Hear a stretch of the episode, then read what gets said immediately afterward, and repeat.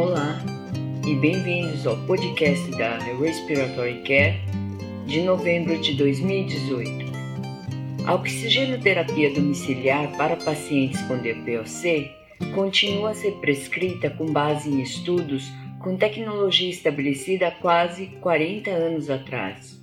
A introdução de licitação competitiva de oxigenoterapia domiciliar talvez seja a mudança mais significante na cadeia de suprimentos em décadas. Almutar e colaboradores exploram as perspectivas do paciente com oxigenoterapia domiciliar utilizando a análise qualitativa de uma pesquisa aberta com mais de 300 indivíduos. Almutar e colaboradores relatam preocupações significantes de pacientes relacionadas à mobilidade ao peso dos dispositivos e à capacidade deles de atender aos seus requisitos.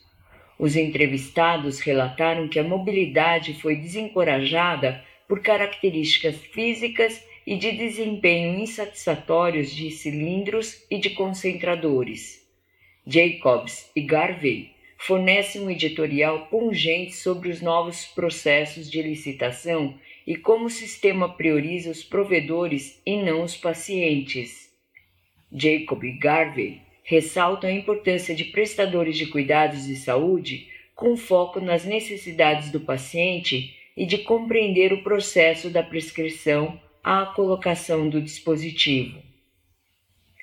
Em um outro artigo, a SARA continua sendo uma síndrome complexa com excessiva mortalidade na UTI a implementação precoce da ventilação protetora pulmonar e a restrição da FO2 podem modificar a incidência e a gravidade.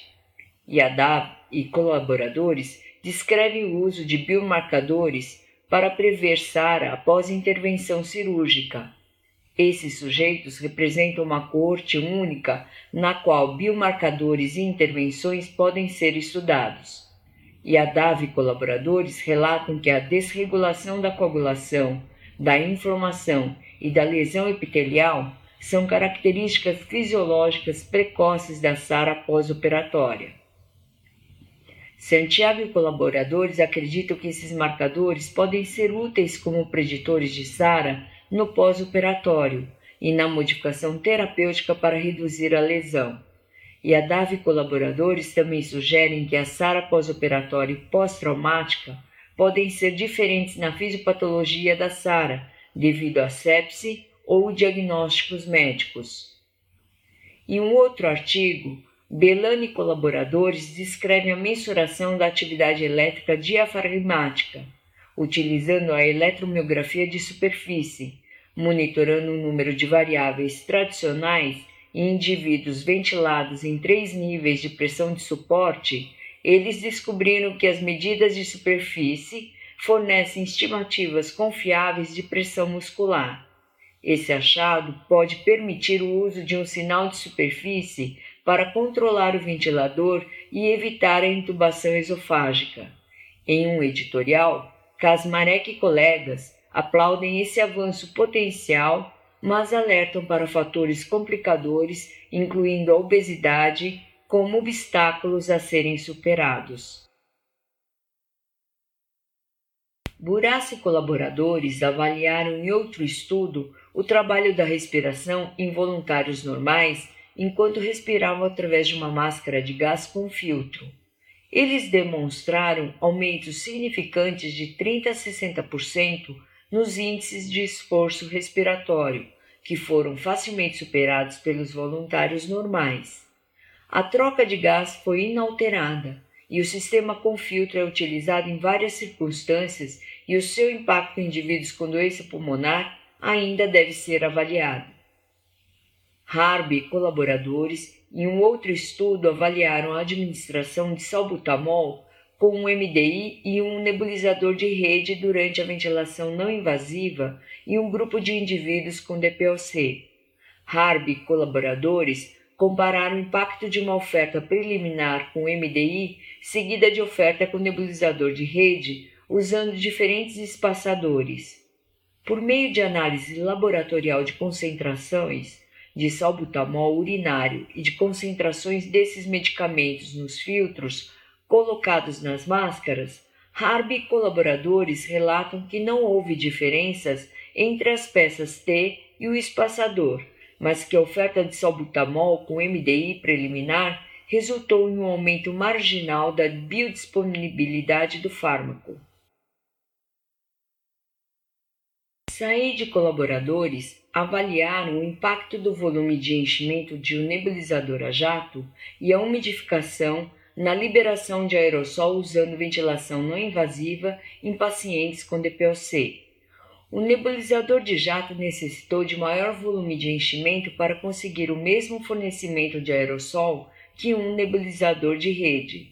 Nesse estudo, a umidificação não teve impacto na liberação de aerossol com qualquer um dos nebulizadores. Em um outro estudo, sons de respiração são uma ferramenta comum de avaliação do terapeuta respiratório, e Jacome e colaboradores avaliaram então os sons respiratórios durante a respiração natural e padronizada em uma população geral eles relatam que a técnica respiratória teve impacto tanto nos sons adventícios quanto nos sons normais, mas que nenhuma técnica foi superior na identificação de doença pulmonar. Em um outro estudo, Mahar e colaboradores avaliaram o impacto da ventilação não invasiva na capacidade de exercício em indivíduos com DPOC durante um programa de reabilitação de seis semanas. Esse estudo randomizado comparou a reabilitação isolada à reabilitação associada à ventilação não invasiva. Ambos os grupos melhoraram a distância percorrida em seis minutos e os indicadores de qualidade de vida. O grupo ventilação não invasiva também teve melhorias no pico de VO2 e no pico da saturação de oxigenação, sugerindo que a adição de ventilação não invasiva pode reduzir a carga de sintomas. Jiang e colaboradores avaliaram em seu trabalho a remodelação das vias aéreas em indivíduos asmáticos em comparação com indivíduos controles normais, usando tomografia computadorizada de alta resolução. Eles relatam que o remodelamento das vias aéreas na asma é mais proeminente nas vias aéreas distais e nos brônquios do lobo inferior. Esses achados têm implicações para o manejo da asma.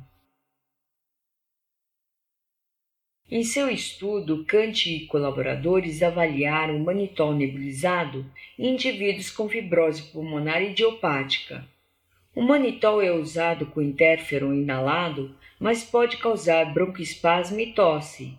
Os autores utilizaram diferentes formulações e diferentes nebulizadores para alterar o tamanho e a distribuição das partículas. Quando partículas de 1,2 micrômetros foram usadas, a tosse foi reduzida. Esta abordagem permite que o manitol seja aerosolizado com menos complicações.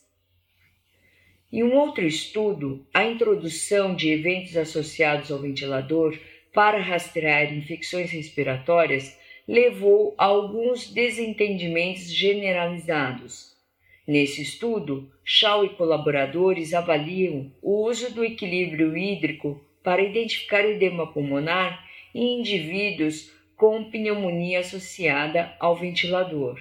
Eles revisaram retrospectivamente os registros de dados referentes à condição associada à ventilação mecânica, à complicação associada à ventilação com infecção, a possível pneumonia associada à ventilação mecânica e a pneumonia associada à ventilação mecânica. Shaw e colaboradores relatam que o equilíbrio de fluidos pode ser útil na identificação de eventos associados ao ventilador no edema pulmonar versus complicação associada à ventilação relacionada à infecção. Em um outro estudo, a ultrassonografia portátil à beira do leito tem uma ampla variedade de usos potenciais.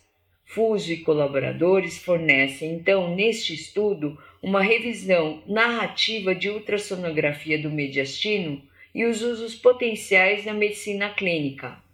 Som P.A. Jung e outros fornecem uma revisão sistemática que discute a posição do corpo e o movimento da parede torácica em adultos normais, Esses autores sugerem que as mudanças na posição do corpo podem ter algum efeito sobre os movimentos da caixa torácica e do abdômen, resultando em variações nos volumes pulmonares que precisam ser interpretados com cautela. Para receber o conteúdo deste podcast e de podcasts anteriores da revista, por favor visite nosso website em www.rcjournal.com você também poderá se inscrever no nosso website para receber os podcasts de futuros volumes da Respiratory Care.